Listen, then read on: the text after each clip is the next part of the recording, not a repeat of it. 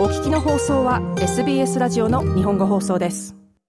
皆様、こんばんは。お元気でお過ごしでしょうか？ビーバーオペラの時間がやってまいりました。プレゼンターを務めます大竹彩子です。いよいよ今年も終わりが近づいてきました。本日の放送は今年最後のビーバーオペラということで、オペラの魅力を存分に味わえる、声と声とが絶妙に絡み合う華やかで楽しい重賞をお届けしたいと思います。曲目は、モーツァルトのオペラ、フィガロの結婚より、坊やこうして抱かれたらという60章です。モーツァルトのオペラはこれまでもこのコーナー内でいくつかご紹介しており、またフィガロの結婚からも以前、ケルビーノのアリアを一曲お聴きいただいたことがあるかと思います。モーツァルトのオペラは、アリアなどのソロの曲も究極に美しいのですが、重症の美しさ、巧みさも凄まじいものがあります。特に多重症は規模も大きく華やかなものが多いですが、完璧な音楽構造の中で、個性豊かな個々のキャラクターが、それはそれは生き生きと音楽の中を生きている様には、毎回感激するばかりです。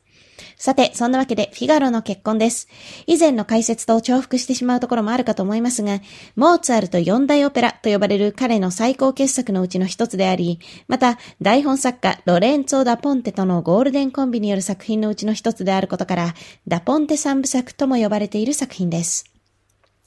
舞台は18世紀スペインのアルマビーバ伯爵の館で、主役カップルは伯爵の家来として仕えている青年フィガロと、その恋人で伯爵夫人のメイドを務めるスザンナ。つまり二人は同じ屋敷に住み込みで暮らしており、このオペラはそんな二人の結婚式の一日を描いたものなのですが、伯爵がスザンナを気に入っており、好きあらば誘惑しようとしてくることから、様々なドラマが起こります。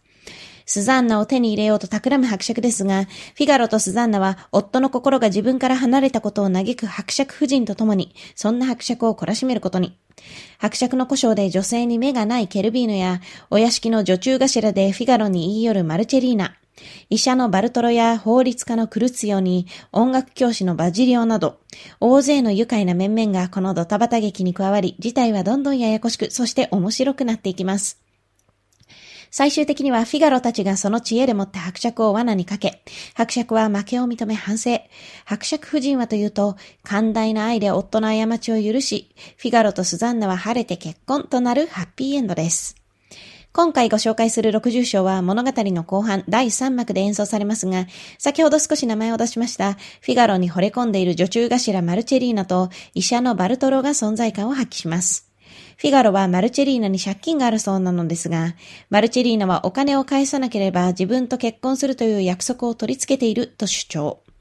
焦ったフィガロは自分は幼少期に誘拐された身で生き別れた両親がいて、彼らの許可なしにはそんなことは、と追い立ちを話し始めるのですが、話を進めてうち、行くうちに、なんと、マルチェリーナとバルトロがその生き別れの両親であったことが発覚。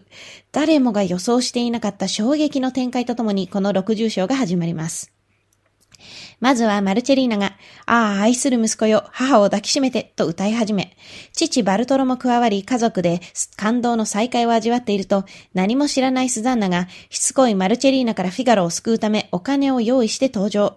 抱き合っている彼らの姿を見て、ひどい、私を裏切ったのね、とフィガロを責め立てます。いやいや聞いてくれ。この人は僕の母親で、そしてこっちの人は僕の父親だったんだ、とフィガロは明かすわけですが、一同が、マードレ、パードレ、イタリア語でお母さん、お父さんという単語ですが、その言葉を繰り返す様もとてもコミカルでチャーミングに描かれています。そして、この驚きと幸せに包まれた4人に加え、スザンナの結婚阻止を邪魔されて何も面白くないと憤慨する伯爵と、法律家のクルツヨもこの重賞に参加していますが、そのテンションの対比もとても面白いものとなっています。では、フィガロの結婚より第3幕の60章。本日お聞きいただくのは比較的近年の録音で、フィガロ役がルカ・ピサローニ、スザンナはクリスティアーネ・カルク、伯爵がトーマス・ハンプソン、マルチェリーナはアンネ・ソフィー・フォン・オッター、バルトロはマウリツィオ・ムラーノ、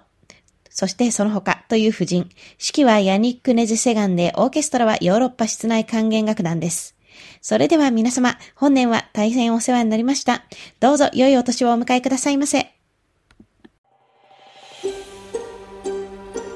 もっとストーリーをお聞きになりたい方は iTunes や Google ポッドキャスト Spotify などでお楽しみいただけます。